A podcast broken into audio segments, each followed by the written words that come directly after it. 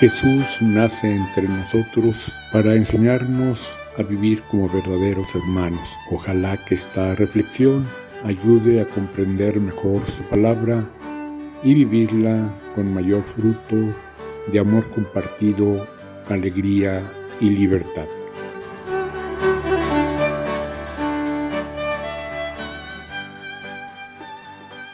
Este domingo Jesús nos presenta de otra manera su misión, la voluntad, el deseo de Dios, que llamamos las bienaventuranzas.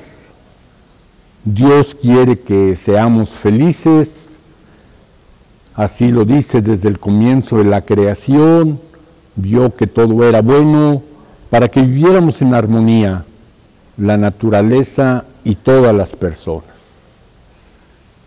la ambición humana, el egoísmo metieron el mal y Dios nos envía a su Hijo Jesús para restaurar la hermandad, la armonía.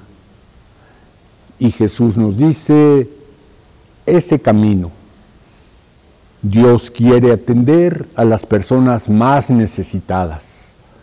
Por eso nos dice Jesús, bienaventurados los pobres, bienaventurados los que tienen hambre. Lucas nos señala quiénes son los destinatarios de esa voluntad amorosa de Dios, de ese reconstruir la justicia.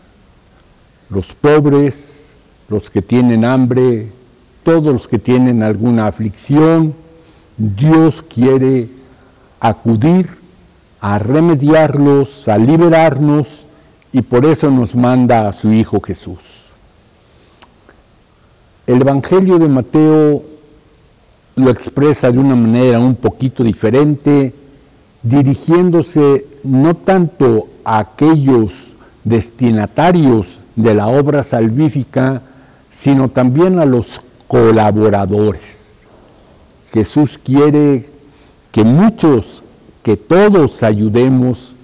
Y por eso Mateo dice, bienaventurados los pobres con espíritu, bienaventurados los que tienen hambre y sed de justicia, para que todos, abriendo nuestro corazón, tengamos ese mismo espíritu de Jesús que nos lleva a restaurar la hermandad en el amor, la armonía, en el compartir.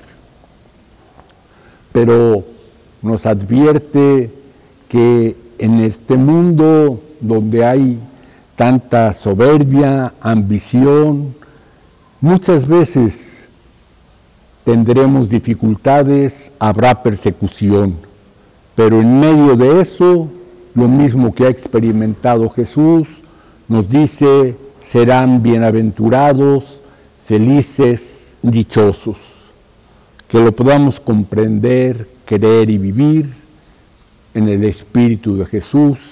Amén.